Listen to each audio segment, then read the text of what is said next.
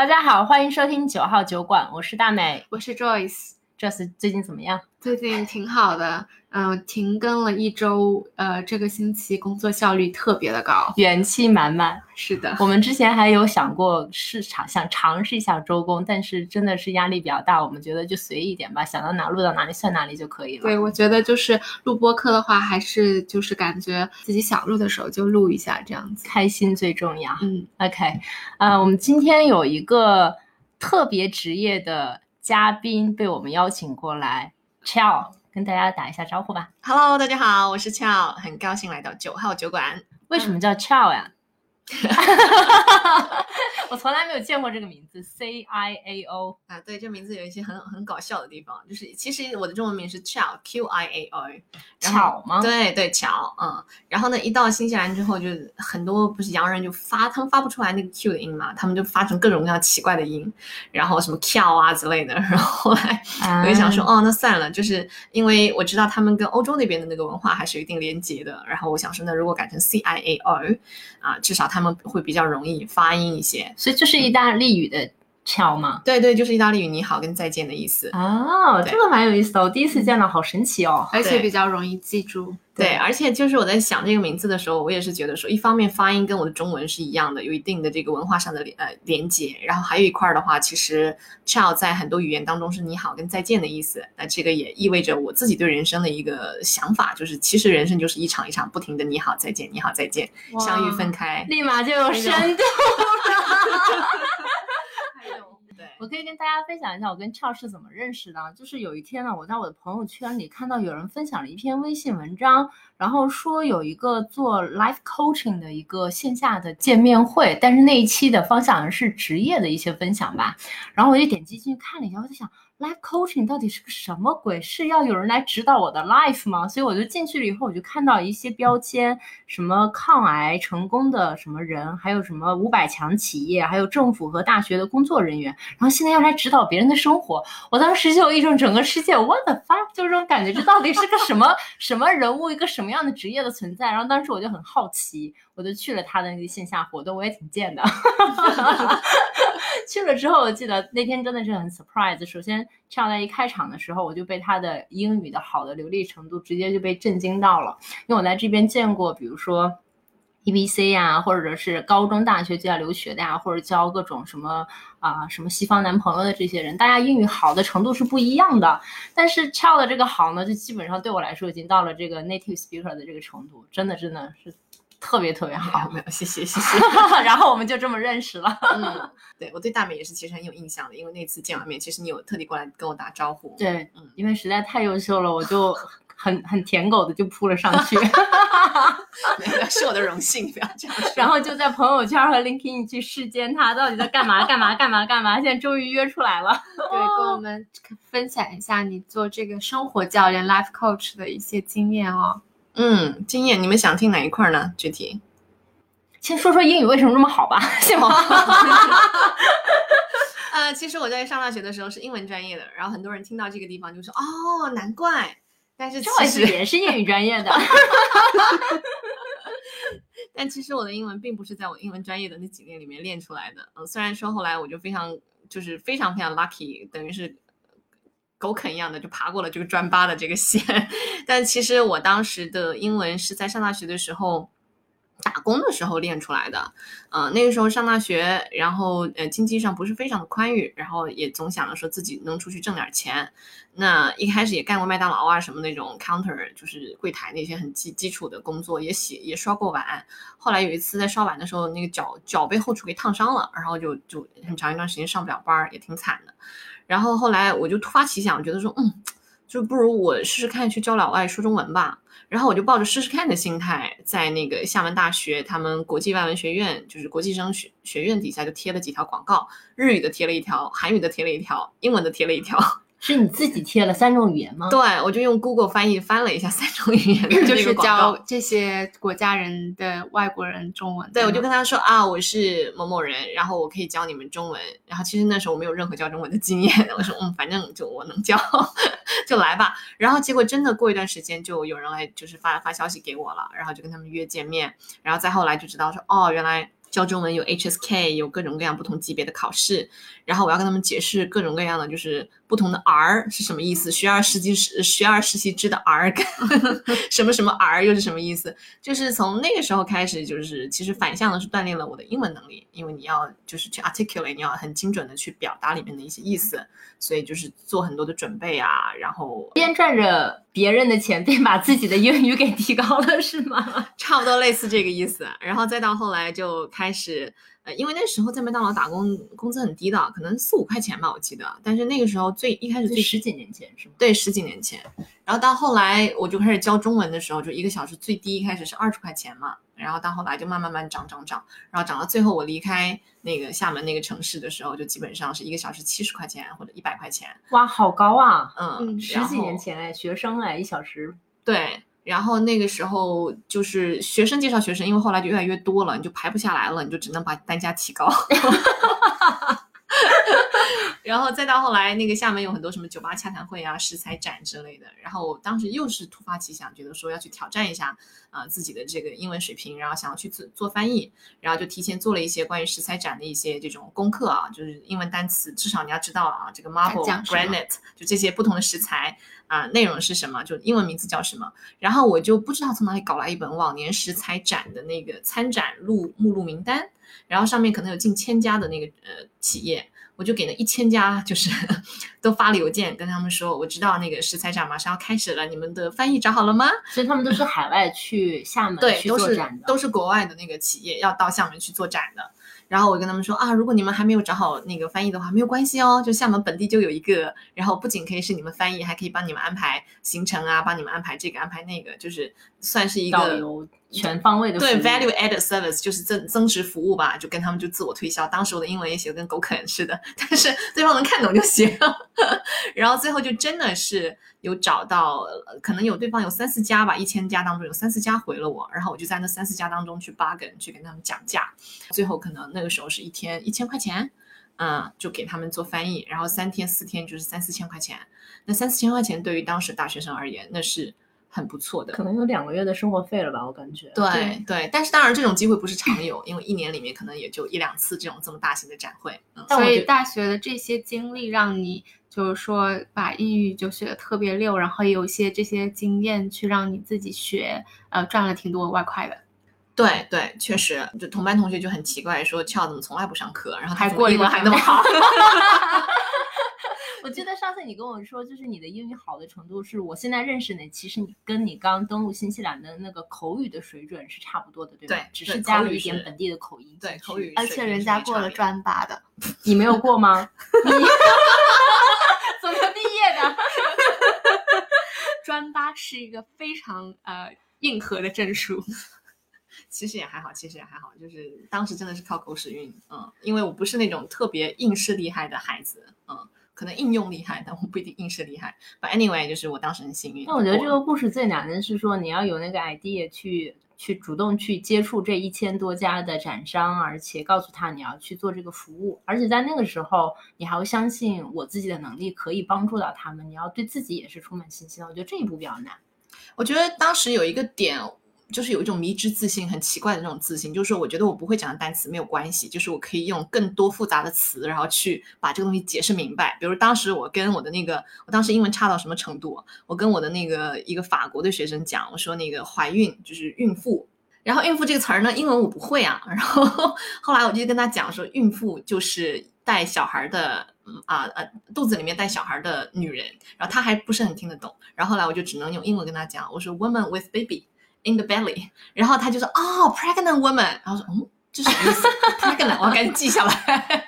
就对方就反向帮助我去认识到 pregnant 这个词。但是其实也有从中帮你呃 build the confidence，就是建立了自信。对，我就觉得说，哦，其实没关系的，就是你是有很多种方法可以让对方去听懂的。所以这个其实也是后来我在做 coaching 的时候，大量的客户过来跟我讲说，啊、我英文不够好，嗯然后我要跟 Kiwi 去竞争，然后怎么怎么地。因为我自己很早就没有这个这个限制性思维，我很早就没有了，所以我会觉得说，嗯，其实一开始的时候觉得有点奇怪的，这是个事儿吗？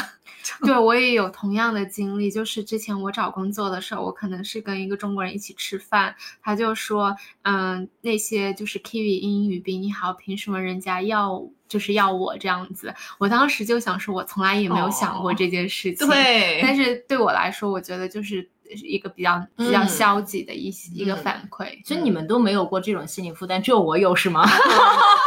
你有啊？我有，我刚来的时候就我也没在这边呃学习过和生活过嘛，所以我刚来的时候我就会有一种呃英语已经基本这英语水平就很一般嘛，可能是雅思六或者是六点五这个水平，这叫一般。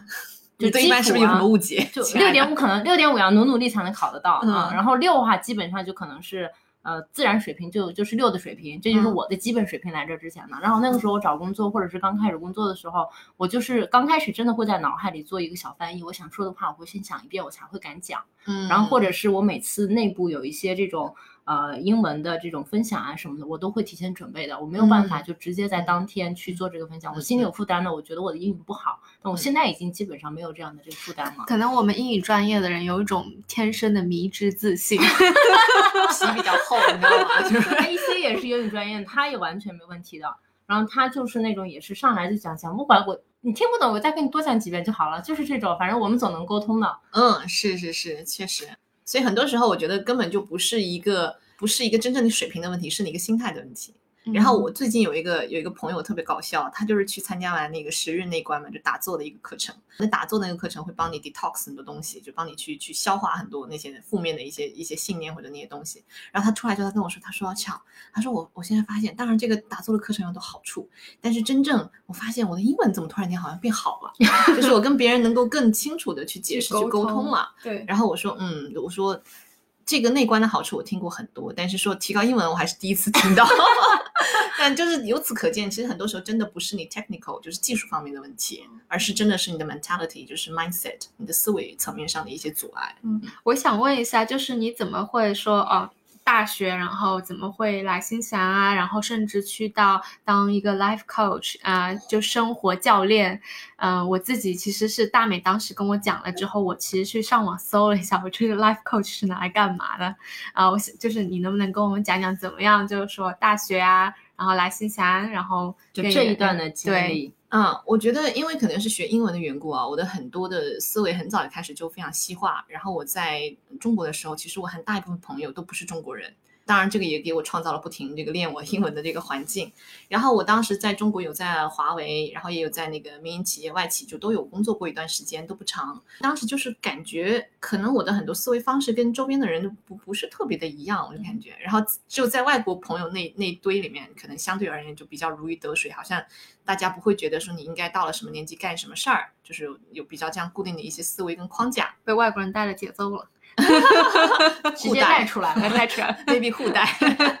对，但外国人不都是西方的，其实里面当时有中东国家的朋友，那个韩国的朋友、法国的朋友，各个地方的朋友。嗯，到后来的时候，其实很早我就一直想要出国，但是因为我是福建户口，然后就一直被拒签。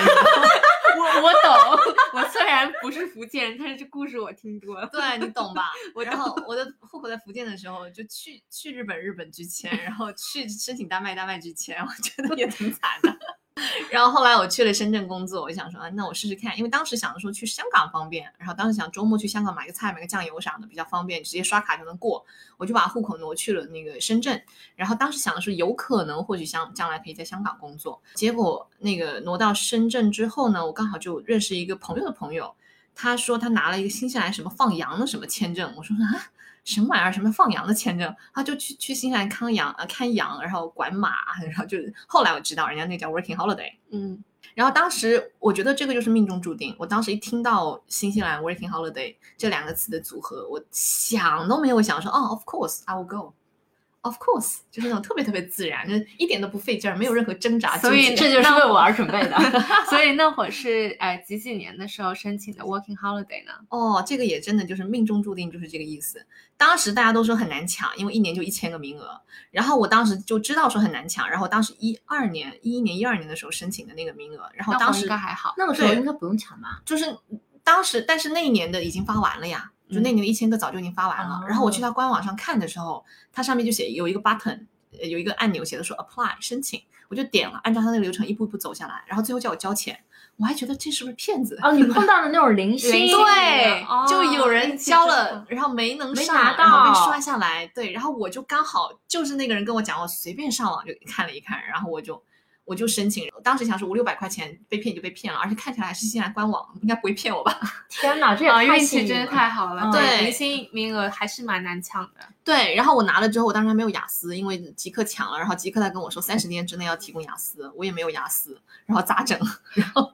那雅思它只要五点五，对你来说应该是很简单的。但是排不到位置了呀。哦，他三十天之内你要交那个雅思的成绩五点五，我是我超过五点五，但是我根本来不及。然后当时要跑去什么附近的省份去考啊什小么的。城市，后来我就直接连考都不考了，我直接把我之前旧的那个过期的雅思，我就发给他，我说这个过期了，但是我这样的水平只会在这之上，不会在这之下。然后我说如果你不相信的话，你可以打电话给我电调，就是移民官请批准吧。然后哦，太有意思了，这个故对事。然后他就给你过了吗？对我用英文写的，然后天哪这这这这是从来没有听过。对，因为因为对对我来讲，我肯定是会 follow，想尽一切办法先去去考一个交上可能去的。我可能深圳没有名额，我们去一下边上的什么广州啊啊、对成都啊，这样飞过去。但我我可能不会第一反应是说我去 challenge 你的这一条规则，然后我直接就去啊。不过你幸运的是，你也有一份过期的雅思成绩。对对对，而且我就是当时想说，如果我没有过 C 雅思，我就给他我的专八，you know，就高尔。其实他们最终是要确定说你可以在那边 survive，你有基本的这个语言沟通的能力，我觉得这是他们的核心。然后这个也是我很欣赏新西兰政府的一个地方，就他们非常的灵活，就很多东西它是 make sense 的，它规则不会压死个人，它它就是它是围绕着人来走的，嗯嗯，对，这个其实到后期我自己这个办理自己全部全程我自己办理那个签证移民的过程也都很有体会，就是移民官你跟他好好说说实话，就很多东西都没问题的。能不能多分享一点，就是关于就是你大学毕业了嘛？但是你嗯之前不是有过癌症的经历，对不对？啊，对，两次，对，二十岁跟二十二岁的时候，嗯，就 就这一段我我之前知道是还蛮惊讶，我一开始以为是你不用那么尴尬的脸，就我看大美的 所以脸尴尬。所以所以是在大学的时候，对吗？对，这是两次，我就觉得有一点啊。啊，那你在来新西兰放羊之前，先可以趴一下。对，再往往回倒一下，先先不要落地。哦，对，那时候二十岁的时候，呃，当时是因为什么原因去体检嘛？当时那个肿瘤其实已经长得很大了，像鸡蛋黄那么大，就塞在你的那个脖子口。你是因为不舒服了去体检吗？没有正好体检，正好体检正好体检，然后医生说：“哇，你甲亢啊！”然 后他说：“你快去看一下那个 那个什么甲亢。”然后说：“啊，我甲亢。”我想说：“我怎么会甲亢呢？” 就去那个找医生一看，然后医生一按一摸，他说：“你马上要做 CT，然后做什么核磁共振还是什么鬼的，反正做一系列检查吧。”然后就说是一个冷结节，当时不懂得冷结节什么意思嘛。很快那个医生就讲，他说：“那你可能要住院，就动个手术。”然后医生也不跟我说是恶性还是良性，因为他们没开出来，他们都不敢说。嗯，只是说你这个东西要尽快解决，尽快处理。然后后来我就动了手术，动完手术之后，我就医生就跟我说没事儿了，他说你这个是甲状腺癌，他说小癌症，问题不大的啊，他说你赶紧着好好生活去吧，他说结婚生子去吧。我说嗯，好的，所以第一次就是被定义成了一个问题不大的一个小癌症，切掉就好了。对对对。然后啊、到后来的话呢，就两年之后吧，因为每年都要复查嘛。然后后来两年之后，就是再去检查的时候，嗯、就后来发现说，哦，就莫名其妙转移了，啊、然后第二次的时候，我自己在那个 B 超机上看到它其实爬的是又碰巧去做体检吗？还是去复查？因为每年都要复查一次的，就是你哦做完那个手术以后，你每年都要复查。然后去复查的时候，那 B 超医生还没没太留意，然后我比 B 超医生先留意到，说：“哎，我说那白色的小点点是什么？满天星是什么？” 然后医生看到之后就也很重视，他说：“你马上要住院，然后再检查。”后来那一次就是感觉就比较麻烦了，就是转移到淋巴嘛，它是已经转移到你的腹部了吗？没有没有，在脖子附近的淋巴。啊，所以 B 超的时候是可以在这边看对，在在脖子上打到，然后呃说看到呃淋巴附近都是嘛，就得做淋巴清扫，那次的窗口就很大了，啊、同时完了之后还要做 radiology，就叫什么放疗，嗯，对，嗯就是要进行一系列的更多的这个这个治疗。那第一次的时候，其实我还挺没心眼儿、缺心眼儿的，就是很乐呵呵的，然后、没事儿没事儿，嗯，对。但第二次的时候，就真的是哇，那是非常强烈的那个恐惧，觉得哇塞，原来真的有可能会死哦。嗯，就觉得说，为什么是我呢？我才二十二岁啊，我什么都还没干呢，就是 why me？但是到后来到新西兰来了以后啊，新西兰很多墓地嘛，然后经常我阳光好的时候会去墓地上面走一走，就是会对我而言会比较容易获得内心的一个平静。然后我看到墓地上的那些墓碑上面刻的年龄，很多十七岁、十六岁、四岁、五岁，就会觉得说，其实为什么不可以是你呢？就生命真的是无常的。所以你之前也说过，你还是挺喜欢在墓地待一待的，对不对？那嗯是你最喜欢的地方。之一，嗯，对，我之前看《纸牌屋》的时候，那里面的女主角好像也经常喜欢哦跑在墓地去跑步。嗯，OK，嗯，对，上面其实墓碑上有很多很动人的一些故事，然后你会看那个他们两个啊、比如说夫妻俩或者跟孩子们一起那个死亡的时间，你会有很多的想象，就是曾经在那个时空发生过一些什么样的事情。不要觉得自己多么的 special，其实到最后都只是尘埃中非常小的一颗了。嗯，所以那个就是两次的这个抗癌的经历，会让你觉得说，好像会不会有一种就是 I live only once，就心态上有什么转变？一开始没，有的，第一次的时候是没有的，第二次就开始，第二次的时候就开始对会寻找很多所谓的答案，然后就开始探索所谓的 spirituality 啊，就灵性方面的东西。那时候开始看很多佛学的东西啊，基督基督教的东西，然后去教堂，就各种各样的，you know，就是因为想要去知道这个事情为什么发生在我身上吗？对对，很功利的一个目的。那个时候，嗯 对，但是从中也获得很多的启发，跟很多看待世界、看待生命不同的一些角度。然后这种东西潜移默化，一点一滴的就会在生命当中就编织成一个很强强壮的一个底色，就是 OK，what、do you want to do with your precious life？就是你就这一生，你这么宝贵、这么珍贵的时光，你到底想用你这一辈子的时光做点什么？所以决定来新西兰放羊了，是吗？那个是肯定是其中有很大的一个因素。然后还有一个，我就是觉得我跟新西兰就是有一种冥冥之中的缘分，就一点挣扎都没有，就是哦，yeah，of course，我就去了。就就是对林心明，of course 就 get 然后然后没有雅思成绩 Of course 对，也可以可以，然后是的，嗯，挺有趣的。对对，嗯，那你后来来，就是你来新西兰之后，就是因为是 working holiday 嘛，它是一年左右的签证，你是真的是说啊、像是一半 Working 一半 holiday，还是说你有一个就是说我要留在新西兰，就是一开始是一半 work，呃，就是一边一边 working 一边 holiday 的，在农场也干过，养养过那个羊驼，割过草什么的，就确实也体验了一段新西兰的时光。然后再到后来就觉得说，嗯，确实这里很适合我，然后我希望说可以在这里留更长的时间，然后就当然就考虑这个移民啊、绿卡啊这些东西了。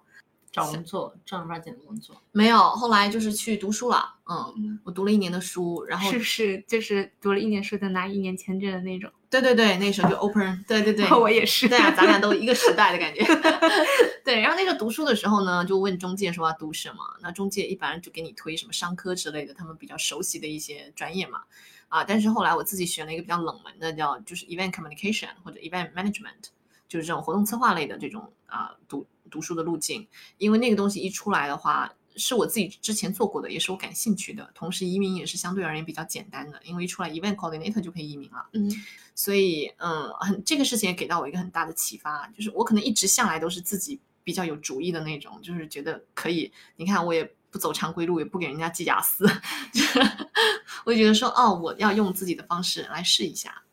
最后果然就是基本上按照我所想的，我在大学读完书，然后出来之后就整留校，留在大学工作了，就在里面做了 event management 相关的工作。哦，你所以你你的工第一份工作就是在你念的学校的大学太厉害了！哇，你就是学霸是吗？不是不是，差得远。真的真的很厉害，真的很嗯，厉厉害厉害。因为我听到的，在这边可以留校，基本上都是念到博士、PhD 以后，可能留校去做一些啊、这种 research，对对对，research，或者是一些呃辅助导师的一些这样的一些工作，很少说我读了一个一年的这种 program，然后就嗯直接留下来工作的。嗯，但是当时当然也是用了点方法嘛，也是有 也是有技巧的嘛。就故事听起来都好像平平无奇，但是背后都是就像鸭子一样，表面上对表面上鸭子好像很慢悠悠，底下噗噗噗噗噗在那儿非常用力的在那滑。呃，然后你就拿到绿卡，对我在大学里面就很很方便了，因为就是学校 reputation 比较好，然后当时我学学的专业所做的工作全部都是一条线上的，就完全符合移民标准。这个也是我之前有做过 research，稍微 plan 了一下，最后也是按照自己想的这个道路去前进了。嗯，那是移完民以后就跑了吗？就换工作？没有啊，，没有移完名以后还是在那儿还是工作了好长一段时间，那份工作非常的快乐，非常开心，是因为我是在里面做那个呃移民招生。那不是移民招生，就是留学生的招生，帮那个大学招留学生，我可以帮助到很多的留学生。然后也是从那个时候开始，就是因为大家都看到，好像我的移民找工作之路相对而言比较顺利，然后很呃学校里面的学生就会来找我，然后就想问帮忙看 CV 简历，然后帮忙准备 interview 之类的。然后来就觉得嗯好奇怪啊，就是可能有一些东西是你自己看不见，但是别人看见你身上有这样的一个才能啊，然后就来问。但是问完之后呢，我就觉得说做了一段时间，觉得好累，很很吸干我的能量，因为那个时候我没有正确的方法去帮助别人，要尽量把自己凹成那个行业的专家，但是我不可能是每一个行业的专家，我也不知道每个人身上具体的资源，他的优点优优点啊什么到底是什么，其实客户本身自己才知道的，所以后来我做了一段时间就停下来了，然后再到后来我就有了更好的工作机会，我就去了新西兰的创新局，然后在政府里面做 marketing 跟 events 还是相关的这个工作。那份工作当中，我接触到了 coaching，然后一下就打开我的门，说哇怎么接触到的？你是 NCTE 还是 Talent and Innovation？，talent innovation 哦嗯那我懂了算是对对对当时是有一个朋友在做做那个 life coaching，他就跟我说，我说你在干嘛呢？他说我在做 life coaching。哇，这就跟我要来新西兰一样，什么 life coaching，这是什么啊？感觉好像是我为我准备的啊，嗯，让我来查一查。然后我就去查了一下，说哦，原来是这样这样这样。然后它是可以通过学习认证，然后一步一步的去积累，是可以去做的。然后我就开始一个自学的课程，然后自学的课程学完之后，就是又感觉哇不够，就更很满足，觉得很棒，然后就开始呃找了一个教练，然后同时又开始学习真正那个 ICF 正儿八经就是 accredited 的那种认证的那个课程，然后就开始学习，然后同时开始一步一步的就找客户去从身边朋友先先开始了解释一下到底什么是啊生活教练，什么是 life coaching 吧，因为我觉得这个概念，即使我们在本地都很新，所以应该嗯对很多人来讲是一个非常非常罕见、少听到的职业。OK，所以其实 life coaching 跟一般的心理咨询啊，或者那种 consulting 呃服务咨询都不太一样。啊、最大的一个区别，我觉得就是我们作为 coach 基本上不给建议。如果你在参加那个 coaching 的考试的时候，你告诉客户说啊，you should do this or that，你肯定是 fail 掉的。但我们更多是用一种问问题的方式去提高客户自己本身的觉知，因为我们的 coaching 的这个 fundamental 的 philosophy 就底层的这个逻辑，就是讲说每个人其实都是完整的、有资源的，并且他们是聪明的。啊，所以当你有全然相信你客户有这样的能力的时候，你在旁边其实做的就是一个嗯 enabling，就是给他赋能实能，然后你问正确的问题，帮他看到，因为一般客户一进来一进门的时候，他们脑子都是不不不不不不，就很多的那个呃很多想法，然后交织在一起的。但是你通过深层的聆听，然后通过观察，然后你可以一点一点的梳理说，你刚刚跟我讲的问题是 A、B、C，那到底哪一个问题对你而言现在是最 challenging 的，你最想要呃 work on 的，最想要工作的啊？然后诸如此类的一系列的这个科学的系统的提问的方式，然后让大家就是对自己的这些啵啵啵啵啵的这些 thoughts 想法有一个更好的梳理。明白、了解，然后产生觉知。当他看到问题在哪儿是什么的时候，当他看到那个限制他的东西到底是什么的时候，其实根本不用什么任何人跟他讲什么该怎么做，那自己很快就知道了。但是可能有的时候，我明明知道我自己呃应该怎么做，嗯但是我就无法去行动。嗯嗯，那嗯你们也是会帮忙，就是说去让他去实践这样子，对？不会，我们不会跟他说你应该要去实践。所以你就是帮他去梳理脑海里梳理一条线，发让他去发现他的问题是什么，他意识到他想要什么，然后通过鼓励性或者是旁敲侧击的方式让他去解决这个问题吗？我们也不鼓励也啊，也不是 你们你们只是提问题。提问题我们会意识到，支持，我们会支持。我我来问一个，比如说我们就是说我我你是我的 life coach，我说这个呃 c h a 我今年三十岁了，然后一直在这家公司工作，然后工作也不是很开心，嗯也没结婚，也没孩子，然后也没有男朋友，现在很迷茫，不知道该怎么办，就觉得每天很焦虑，嗯我怎么办呢？其实有很多专业的工具可以帮帮助到，比如说我们有生命平衡轮，有生命平衡轮里面就有好几块儿。你说的迷茫是一个很笼统的词，我可能会更加深入的去挖。OK，你在什么方面觉得迷茫？那我们这个时候，比如说啊，用一个生命平衡轮来一看就非常清楚，里面有。比如说有八个大块儿，你的生活的八个大块儿，有财务，有个人学习，有 spirituality，有你的 career，有你的金钱，有你的跟 family 跟呃家庭跟朋友的关系等等等等。然后我会让你在上面画圈儿，就是就是那或者评分，就是一到十分，你的每一个象限在几分，你就会很直观的看到你哪个象限的分儿是最短的，哪个象限的分儿是最长的。然后这时候你看到这个图的时候，你就会自己知道说，哦，原来我在这块缺了这么多，所以可能这些因素导致我现在有一些迷茫，有不太开心。嗯 OK，可能对你来说就是需要谈恋爱，太孤独了，所以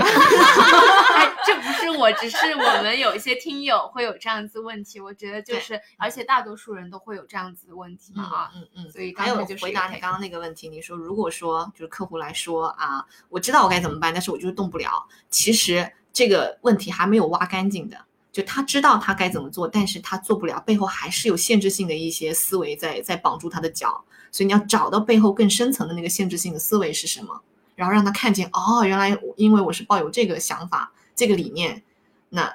所以我才没有办法。但这个想法跟理念现在还服务于我吗？对我还有益吗？对我想要未来真正希望理想的那个生活，它是有帮助的吗？还是它在阻碍我呢？那我比如说，嗯，我明明知道我应该每天要早点睡，比如说我的目标是十点半，但是我就是不可控的，还是要到凌晨一点睡。嗯，那这样子的话，呃，你觉得会说，啊、我自己意识到我就是要早睡的，但是我就是做不到，那这样子该怎么办呢？那可能要问到，就是你做不到的时候，你具体在做些什么，然后是什么因素让你在做那那些事情？这个其实深深入挖进去会有很多的东西啊，要具体看那个客户他的其其他方面的这个生活状态在什么，对但是你们主要就是通过提供，呃，就是提问题，然后让他去找到，比如说我这个无法早睡的这个，它它它的根源是在于哪？对啊，有的客户觉得说到了晚上觉得心里很慌，觉得很难受，然后或者会觉得啊、很空虚、很无聊，很多很很多各种各样的原因会让他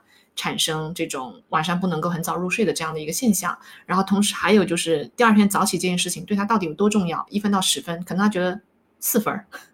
就所以你知道吗？就很多时候在那个我们专业术语当中，你要做 scaling，就是你要看他说他想要 work on 这个这个话题，到底他有多想 work on 这个话题，到底有多痛。对，那像那个生活教练和这种心理咨询师，它具体有什么样的区别呢？因为其实最近这几年的话，国内心理咨询的话还是比较火的，嗯、还是也蛮多人都会去愿意去说啊，我想去感觉到焦虑啊，想去看看心理咨询师啊。那嗯我是什么样的情况下，我知道啊、我应该去找生活教练还是去找心理咨询师呢？嗯基本上，之前另外一个教练有分享过一句很经典的话，我觉得是可以用的，就是啊、心理咨询填坑，然后生活教练盖楼。就是如果说你都已经觉得说呃比较抑郁了，需要吃药，或者说你没有办法正常的去 function 去呃去进行你的这个生活的话，那么这种时候可能看生活教练不是特别的有用。比如说你有一些低自尊呐、或者有一些很深的一些童年的一些创伤啊那些东西，可能去看心理咨询是比较合适的，因为作为教练。教练技术里面，我们也挖过去啊，但是挖过去的目的是为了帮你看到过去是怎么样影响到你的现在，然后以及怎么样阻碍到你的未来。我们不会在过去停留特别长的时间啊，嗯那个是更多是心理咨询师做的工作。但是作为那个 coach 的话，他基本上是让你产生觉知，知道说哦，原来我是有这些信念在阻碍我，然后同时你自己去创造一个这个 action plan，我们不会告诉你该怎么做，你自己看到有这样的挑战之后，你自己会知道说我接下来可能可以尝试这个或者尝试那个，然后同时英文叫做 we will hold you accountable，就是我们会让你对你自己的这个刚刚承诺的这些东西去负责。然后真正的帮你去 move on with your life，就是在生活当中逐步逐步的去前进。嗯，所以心理咨询师他可能是说帮你从一个负的值到回归到零正常，然后生活教练就属于帮你变成一个更好的人，从零到一这样子，我理解对吗？对，呃，让可以这么理解。但是与此同时，在帮你变到更好的同时，也让你明白说，嗯，you are already great，就是你已经足够好了。但是这不妨碍你变成更好。所以那生活教练的话，他像像你这样子是一对一嘛，是不是？嗯他们有没有是一对多这样子？有团队教练啊，就啊国内现在很多就是很多百度啊大厂，他们用这种 team building 的时候，对团队教练，嗯，新西兰也有的。那是就是一般是什么样的人会说去就找的比较多，去找生活教练？其实现在来找我的客户，各种各样的问题都有，两性关系、亲密关系的、职场的，职场的比较多，然后很多是这种在异国求职，可能比较有挑战的，因为这是一开始我自己就是走过来这条路，然后可能我之前在我自己的公众号上面分享的也比较多这一块的东西，所以这块找我的人比较多。但是呃，家庭关系啊、偶尔几个也有那个亲子关系，还有很多其实归根结结底是就是自我不接纳，总觉得自己不够好啊，就诸如此类的这些，还有就是设定个人边界，就是不懂得怎么 say no，工作当中就特别华人啊，在新西兰特别容易。就是什么都说好好好，就是有那个 can do attitude，非常有过过过分的有 can do attitude。我以前也不能理解为什么有人会说去就是要找一个生活教练，但是我前两天看了一个文章啊，他有讲说国内现在有个职业就是什么九零后发现他去监督拖延症患者去做他想要去做的那个事情，月收入可能就可以有个几十万，可能就是真的有些人 有些人就是很迷茫，然后有的时候。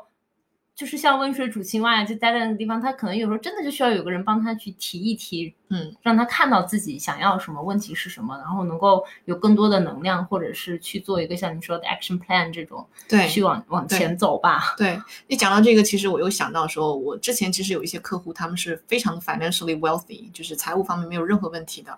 啊，但是找到我这边的时候，整个人我看他那个状态就像是一个枯萎的植物，就他们也觉得说迷茫空虚。然后后来我就帮他，因为钱太多不知道咋花吗？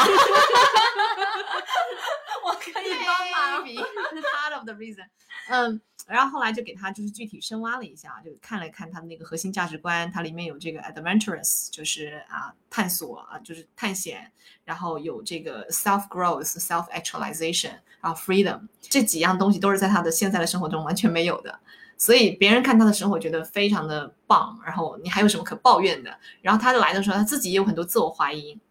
就是一边他又内心觉得很空虚、很很很很寂寞嘛，觉得像枯萎的植物；但是一边他又觉得说啊，是不是我太 greedy 了？是我太贪贪心了？我就不应该再抱怨了啊！我这样其实已经很好了。就他陷入这种深深的自我责备当中，觉得自己太矫情了。然后觉得自己太怎么样怎么样了，但是到后来我们把这些东西摊在桌面上一看的时候，OK，就这些他生命中真正他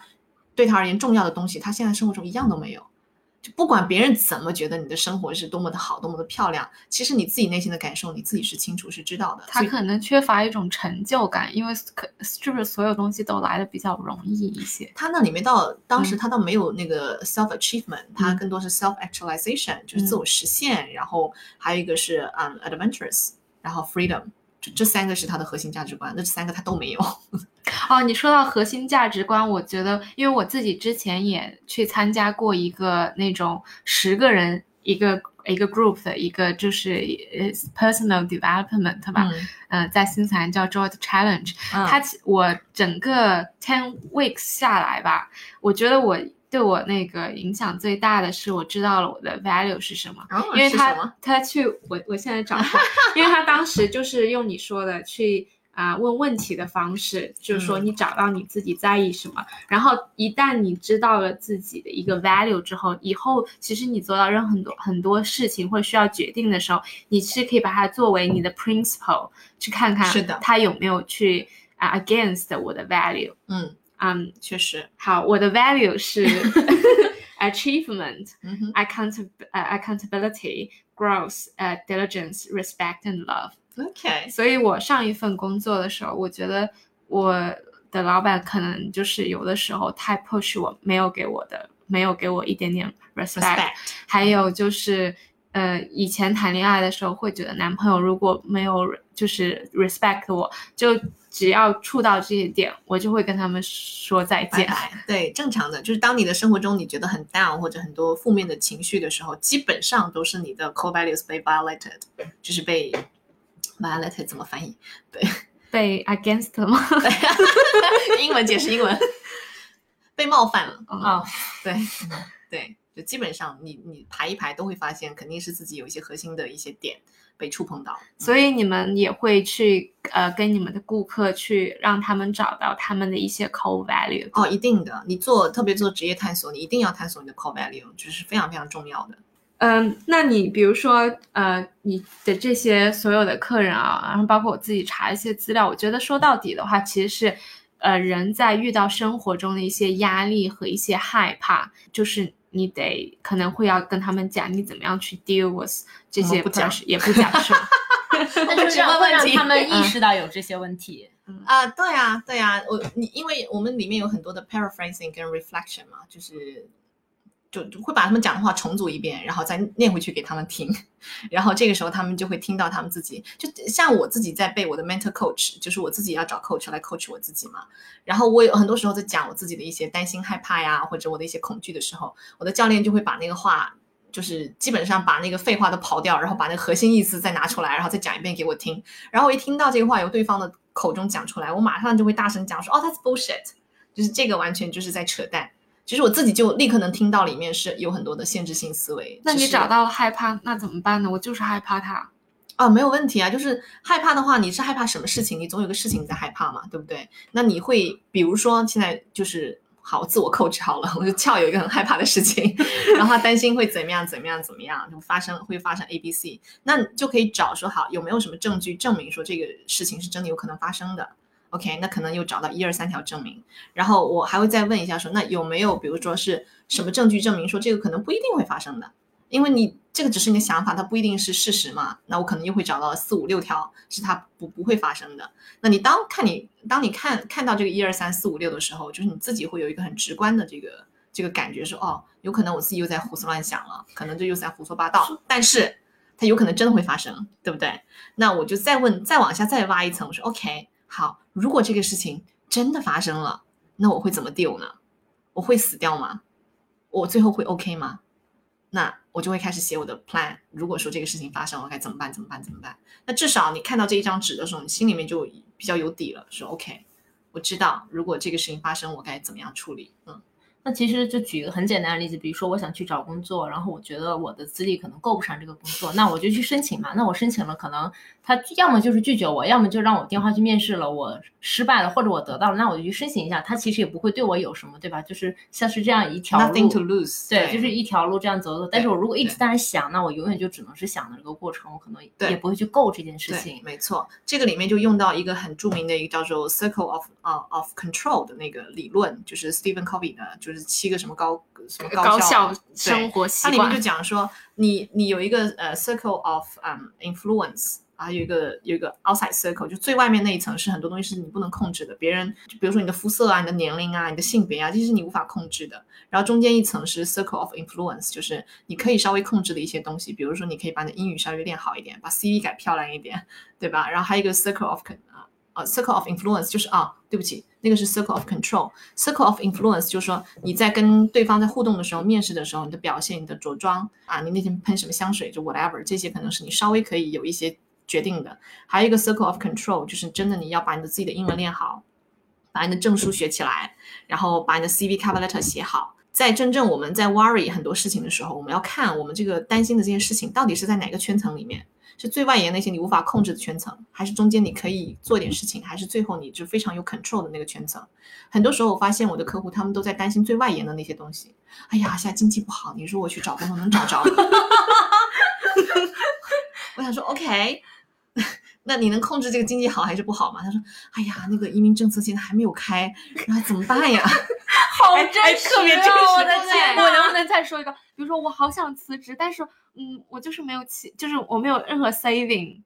或者我没有任何的技能，我没有技能，但是我很嗯想辞职，先换一份工作，然后换一份工作，可能也觉得找不到更好的，嗯，那嗯这也很真实。对啊，就是很真实啊。那你就要看你有什么东西地方是你可以控制，什么地方是你不能控制的。你为什么会没有 saving？你想不想有 saving，对吧？然后你要换工作，你要换什么样的工作？什么什么地方的价值观跟你是匹配的？你说你没有技能，不可能，每个人都有技能。我其实感觉到 life coaching 就是，我就一直问问问问到你直面你内心最不想承认的那件事情，你去解决掉它。对，甚至有的时候我在 coaching session 里面，我会看到客户那种闪躲的眼神，然后我就会直接问客户：你现在最不希望我问你什么？嗯，我觉得刚才移民的那个真的是非常的真实，因为现在移民的确就是关关掉了那个选池吧，对不对？嗯很多人这个不是你可以控制的事情，就是你再 worry 也没有用，你把你把能量用错地方了。嗯，那他可能就会想说，那我是举，与其说浪费时间在西兰等着，还是说我回国早点发展？都 OK 啊，那就是 again，那要看你的核心价值观是什么，你理想的生活状态是什么样的。嗯，我以前真的不理解为什么有人会找这个东西，因为我感觉我一直就是，我虽然不懂你们说的那些理论，但是我感觉我一直都是活在我自己觉明白得，对我我知道我自己很想要什么。我嗯只有一次特别特别迷茫的时候，就是我要我要辞掉中国的工作来新西兰的这一步是让我特别迷茫的，因为我当时就是你的工作收入什么都已经很好了嘛，所以我当时对于来这个动作我是。纠结了很久了，我后来 纠结了特别久，就是一直没有下决心买机票的时候，这件事情的时候，我就去算了个命。我印象特别的深，我花了三千两百块钱，然后找了一个姐姐算了一个命，她也是像你这算命有点贵。她她也是像 c h a o 一样经历过一场什么生命的这种。类似于也是，反正不是癌症，就是类似于其他的什么疾病，然后 survive 了以后，所以我就觉得这个人应该是至少经历过这个生死的，一定是有大智慧的人。然后他又是做心理咨询出身的，然后我就想算了这个命。后来算完命出来，我就订来了新西兰的机票。这就是我人生最迷茫的时候，真的难以下定这个决心要过来。但这个其实某些时候可能也是跟你内心真正的一些东西是相吻合的。如果这个事情你特别特别抗拒的话，可能就是就很难让你考虑。即使算命的可能对他他让你来，你可能还是会想说，这算命的准吗？对对，我觉得就是那种，其实你已经下定决心了，但你就是希望有一个人帮你去做这个决定，或者是是告诉你，你该到这个时候要去做这一步了。然后反正当时我的那个状态就是，我觉得我可能一定会来，但是我就很痛苦。然后他告诉我了，OK，他算命的这个这个这个命盘上都这样写了，不会对我的人生有特别大不好的影响，那我就做了这个决定。对，还有人说就是什么做决定翻硬币之类的，就是硬币抛在空中那一刻，你脑海脑海里面其实就已经有答案了，也是这个意思。所以你现在在新西兰这边，好像蛮听大美说你是蛮多做那种 career 的这种，嗨，大部分客户现在来找我都是一开始说那个职业困惑嘛，然后异国求职就是这些东西。但是我跟你讲，聊着聊着都成了对人生问题。对，因为它是是一体的，就是我们不可能单独的，就是只只是说只是这一块儿的东西，在工作当中，就是你在求职当中的那些限制性的思维，其实都会体现在你生活中其他的方方面面。所以我就跟大家说，我是一个 career coach 吧，但其实到最后是一个 life coach，嗯。就是是一体的。有没有就是 career coach 有一些比较有意思的故事呢？有，但是我不能跟你们分享，或者有一些常见问题 confidentiality 嘛，就比如说啊、这个人是因为薪水不满意，或者是这个人是因为跟上司没有办法好好相处啊，啊或者是这个人是说因为啊、我就是很害怕在这些白人圈子里面去表达没有自信心，对，嗯。没有自信心，不敢要求要薪水，然后不知道怎么 say no，不知道怎么样跟洋人的上司去沟通，就是很多这方面的一些挑战跟困难啊。但是其实 ultimately 的到最后的话，都是自己内心的一些限制性的思维，觉得哦自己好像不够好，自我不够接纳，所以你就没有办法很坦然的，就是向外展现啊，this is who I am，这就是我。然后，嗯、我的肤色、我的年龄、我的语言，就这这些都是自我接纳里面的很很重要的一部分。对，所以有很多，嗯，还有几个很 inspiring，就是非常有意思的客户。一个客户就是过来找我，一开始的时候说是想要让我帮他啊、找一份朝九晚五的一份工作。然后是具体哪个行业我就不说了。然后，但是我第一次直觉就从电话里面我就觉得那个人在撒谎，就我觉得他并不想找一份朝九晚五的工作，我不知道为什么很强烈的那个直觉。我当时就问了问了他几个问题嘛，然后我说：“那你为什么想要找这个行业的朝九晚五这样的工作呢？”他的那个声音就一下子那个就是音调就扬高了，然后他讲话的那个感觉。就是让我感觉，嗯，我觉得还有东西是可以挖的啊、哦，所以其实你就可以通过这些语音语调，这个人基本的就是对外的举止表达，其实就很能判断这个人了，对不对？呃，这个是我们专业训练的一部分，但是切记切记，我们做这些所有东西的目的都是为了服务客户，不是为了去 manipulate 任何人。对，就是等于说你们用这些技术，呃，你们的一些技能去帮助别人做成一个让他们直面自己，直面自嗯己。然后最后就果然，我跟他那个客户做完一系列的自我探索之后，做了四个小时，他最后就跟我讲，他说：“其实我真的很想做自己的老板，他 说我真的很想就是环游世界，做自己的老板。”后来他就跟我讲了他的一个创业的 idea，然后那个创业 idea 可能一般的人都觉得非常的 absurd，你就觉得很荒谬的这种创业的 idea，但是我。就是作为教练，我们就是基本上是全力支持嘛。然后我就问他说，就是他做那个工作，做那个创业的 idea 的挑战在什么地方，就诸如此类的。就家人不同意，他老就是那个他的伴侣也不同意，然后各个方面的人可能都不是很同意。但是就是那个客户在自己的努力之下，当然也经过这一系列 coaching，直面自己，他现在已经是在那个行业已经创建了一个自己小小的一个啊工作室。嗯，所以就这个也对呃，非常的 inspiring。对，而且他就是非常的扎实，很踏实。他就是一边在打兼职的工作，一边在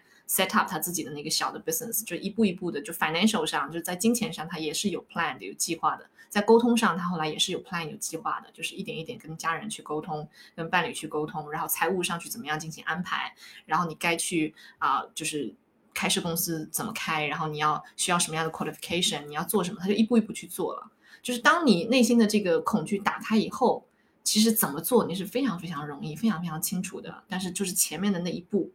嗯，就是啊，我们听友群的小伙伴听到了吗？我觉得这个例子还是比较励志的，就是尤其因为我们还蛮多听友都是想要自己嗯，就是辞掉自己的工作，然后自己有一份可能养活自己的养活自己的工作，但是从嗯领薪水到辞职自己干，就是你知道这种这种害怕，当然，就当然，我也经历过，对吧？我之前在政府，就是大家都说是多么稳稳当的，饭碗。对铁饭碗之类的。当然是会有一段时间是真的是觉得很恐惧、很害怕的。当时是每一周，我们是每两周就是进那个薪水固定打到你账上，然后到突然间就是哇，没有薪水。对，下个月你的房租在哪里？你吃饭在哪里？当然会有焦虑跟紧张，很正常。包括现在，我还时不时会有这种焦虑跟紧张。就算是我现在客户群比原来稳定多了、多多了，还是偶尔那种 insecurity 不安全感会会突袭而来，是很正常的。对，但是每年说圣诞节的时候就很开心，因为是他销售的旺季，然后到了三月份、四月份就会有一种，哎，这个订单为什么不往上涨？对我其实最近的话，比如说，因为我囤货囤的特别多，我知道我就会真的变焦虑，然后我也会问我自己，我为什么焦虑？我就说哦，可能是我所有的钱都放在这些货里面了。这种焦虑是因为说，如果有什么情况发生，这些钱就没有了，嗯，就可能也会这种 self coach 自己一点点自对就自学的方法吧。对对对，所以这个时候我刚刚问的几个问题特别有效嘛？你有什么证据证明你这个是担忧有可能发生？有什么证据证明它可能不会发生？真的发生你怎么办？那我当时就跟我自己讲说，好，那我给我自己设一个 financial 的一个底线，就是金钱的一个底线。如果我的存款低于多少多少钱，那我可能就把这公司关掉，然后我就出去打工了。因为打工我自己很自信嘛，我在新西兰打过工嘛，就总有人 要我嘛，对吧？就是每次都快到那个底线的时候，就突然间又有新的项目进来，就又有新的客户，然后就一直没有突破那个底线。所以我要讲这个话，就真的是很真实的。我不想让大家认为说我是哇多么的啪光鲜亮丽，然后从来没有就 fearless，从来没有恐惧。不，其实我怕的要死，但是就是害怕，还是啊 feel the fear but do it anyway，就是你感觉到那个害怕，但是你还是一步一步的往前去挪动去走。因为我真的是觉得说，啊、这个事情是带给我生命光跟亮的一个东西，然后服务别人，能够让别人真的看到自己、认识自己，达到自己更大的潜能。嗯，这个是我觉得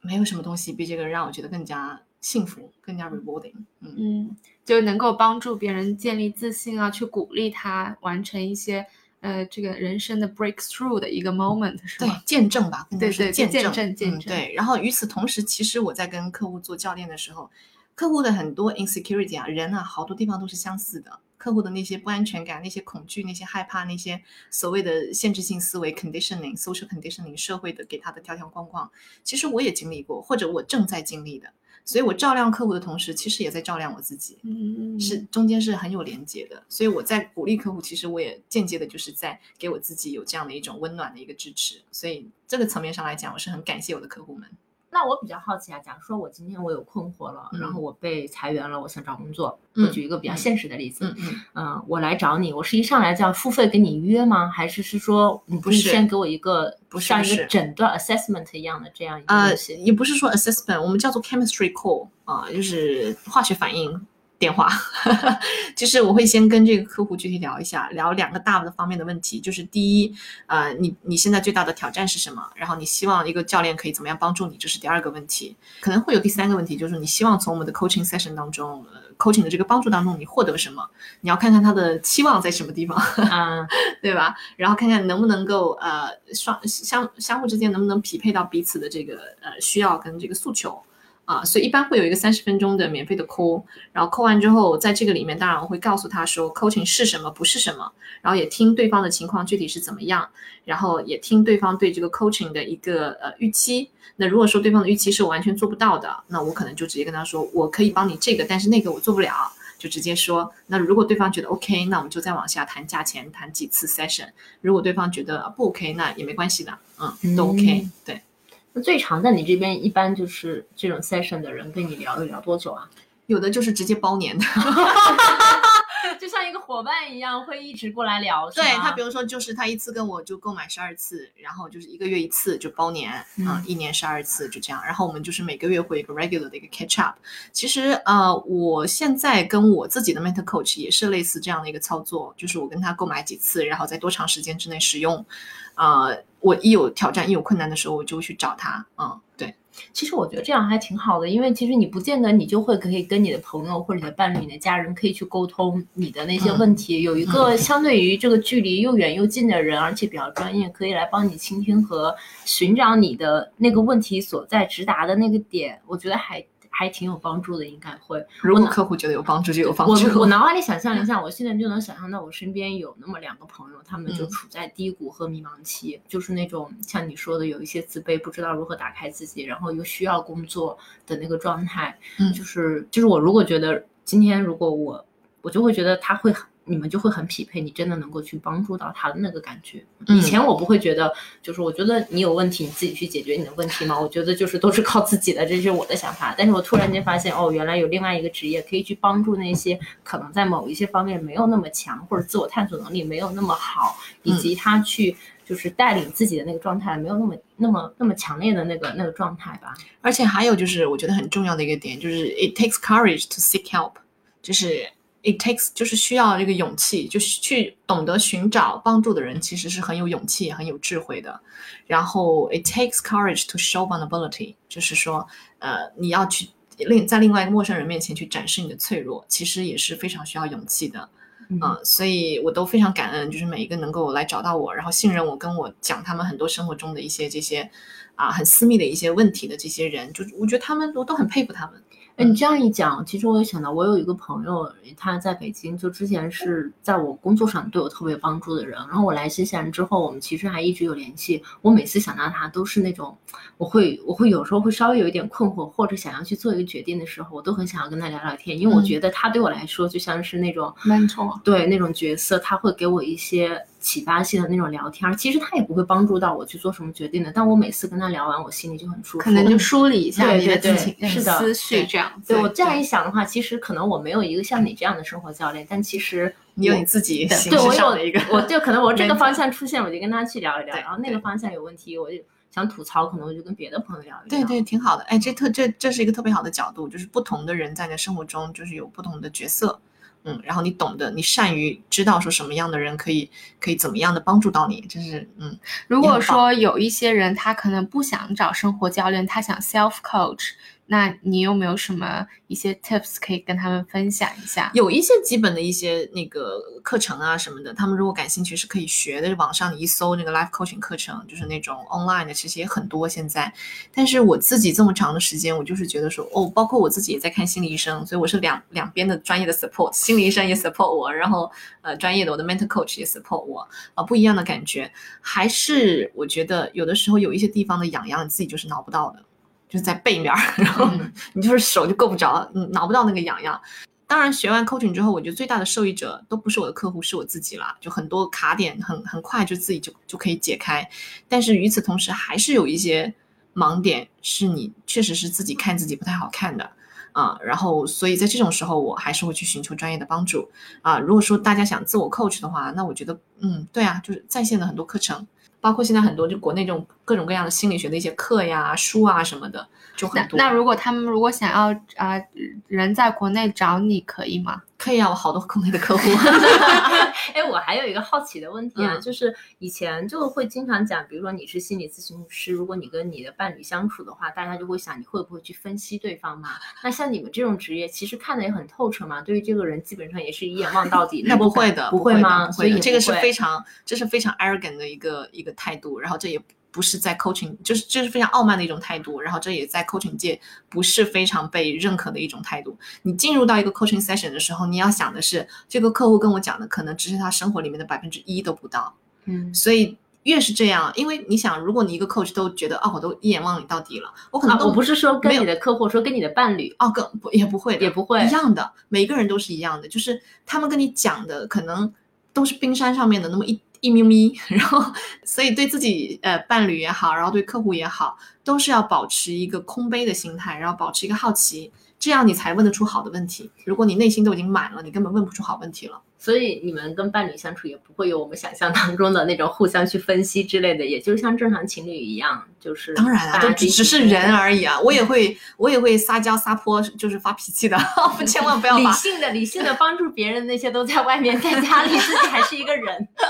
对，千万不要把教练想的是多么的圣人那种，远远达不到，远远达不到。但是就确实来讲说，会可能学完 coaching 或者学心理学的那个朋友们，会更多的有一个 self reflection 自我反思。就我们会有一些基本的原理，我们是明白的。比如说，现在我就肯定不会再讲是什么啊，都是你让我生气，我不会再讲这样的话了。没有人会让我生气，这肯定是我什就是什么东西 trigger 到我自己，我内心在就生气，跟对方其实问题都。关系都不是特别的大，是我自己要去调整、去去想的一些事情。然后可能在遇到这个争吵的时候，不一定都能做到哈，但是至少你知道理 理论上，这个表情真的，就你至少知道理论上说好，这个时候你就不要再再 barging，你就不要再继续讲话了。就是你们俩一争吵，第一件事情是冷静分开两个小时。而不是像原来，如果你不懂，你可能就是就是好要不停的进 去。对，但是就有一些女生就说不行，我一定要把这件事情讲清楚来。情绪上头的时候，很多时候是讲不清楚的。就至少对于我个人而言，我是肯定讲不清楚。就比如说我们两个生气了，就我是一个男生，你是一个女生，好了，然后我就说我不想跟你说话，然后你就觉得说、不行，我们一定要把它讲清楚。OK，那这边有两个地方的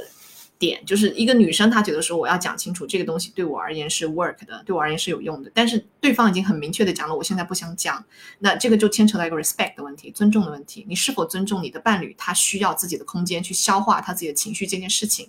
啊？那这个是你们在吵架之前，就你俩搞对象的时候就应该是 把这些东西就就就要摊开。放在桌子上去聊的，那如果对方连这基本的点他都不能够尊重的话，那这个关系会很困难的，会有很多的挑战。什么话题到最后都变成了亲密关系专场 然后我一只单身狗在这边跟你们大聊亲密关系。大家听一下啊，超单身哦，这才是今天广播的重点。是的，是的，谢谢。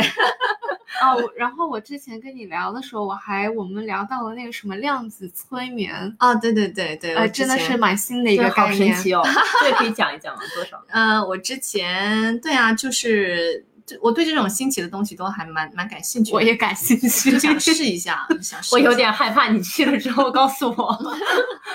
七八个小时的一个催眠的一个过程很长啊，然后中间不让吃饭的，他给你大量的水喝，然后呃，他这个催眠跟一般的那种什么灵媒啊什么还不太一样，就是他催眠的时候基本上是你自己准备问题去问那个催眠师，然后催眠师问你的这些问题，然后你自己所谓的啊打引号的就高我会跳出来，然后回答你自己所有的这些问题。所以啊，这个对我而言是一个蛮新的一个体验呢。对，三月份的时候做的这场量子催眠。所以这个催眠是真的，你躺在那儿就进入到了另外一个时空的感觉吗？对，是这样的，就是他会带领你去走啊、但是在那个催眠之前，他会有一两个小时的聊天儿，就了解你整个人整个人的一个呃人生阅历啊，然后具体的一些想要解决的一些困惑，然后他在引导的时候会有意识的去引导你，然后走到所谓的你不同的前前世今生，然后去、哦，真的会走到前世去？看一看，呃。怎么说是还是不是呢？你怎么能判断它是还是不是呢？但是确实，我在那个过程当中，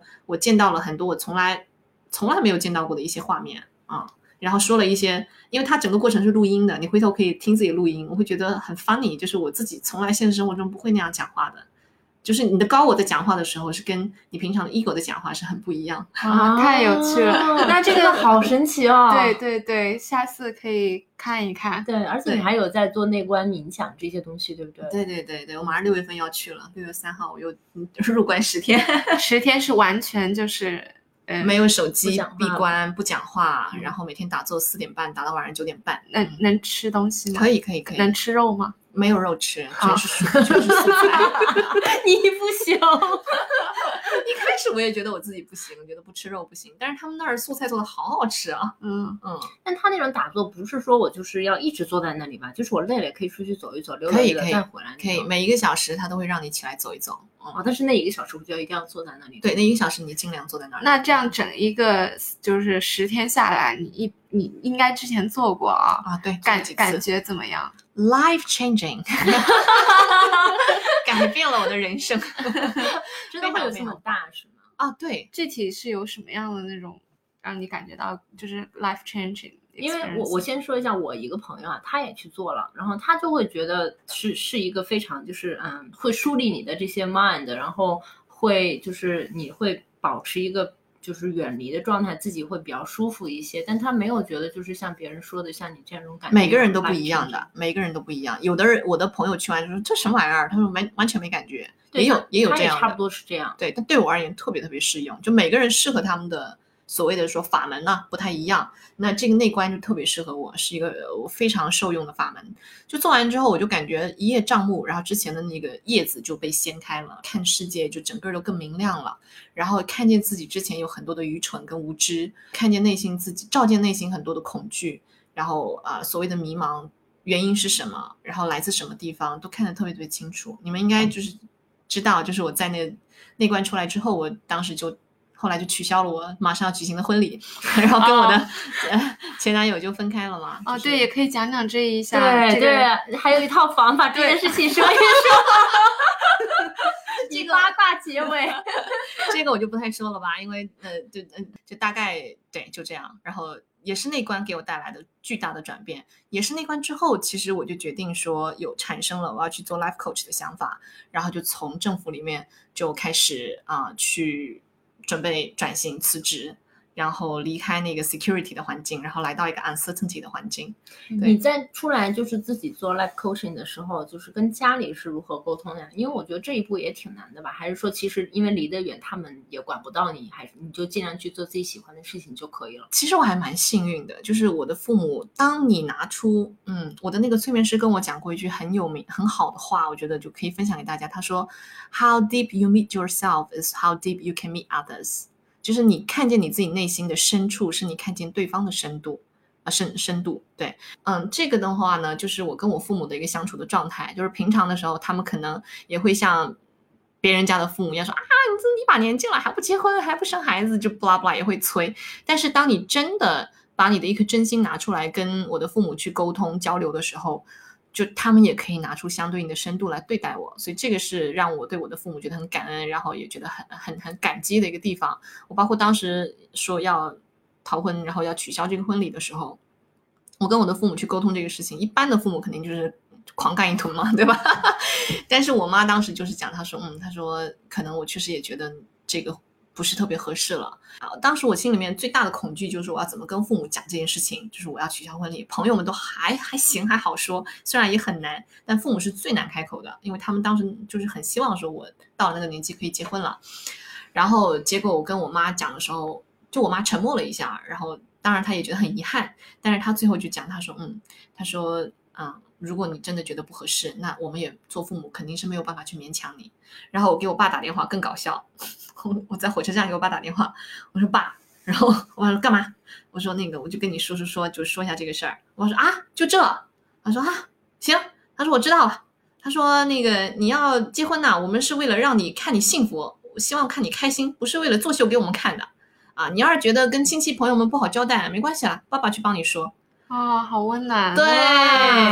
哇天哪！对，然后当时我就在火车站，我就记得哇，我是泪流雨下，我就觉得说哇，我这么担心这件事情，然后我爸就感觉好像我我吵到他打麻将一样的感觉，说这这，你就跟我说这，行了行了，我知道了。嗯嗯，就有事儿我帮你顶着。嗯所以我做 life coaching 这个事情，嗯，我跟我家人大概说过，然后其实他们都不懂我在做什么的。对，但是我总觉得因为这个个其实很难描描述清楚。嗯你甚至我去上知乎上搜生活教练也有一些，但是很多都是比较负面的。而且就是现在我跟你聊完了，当我去向别人介绍你的职业的时候，我都不觉得我一定能讲得清楚。你就说这个人可以帮你变成一个更好的人。你需要吗？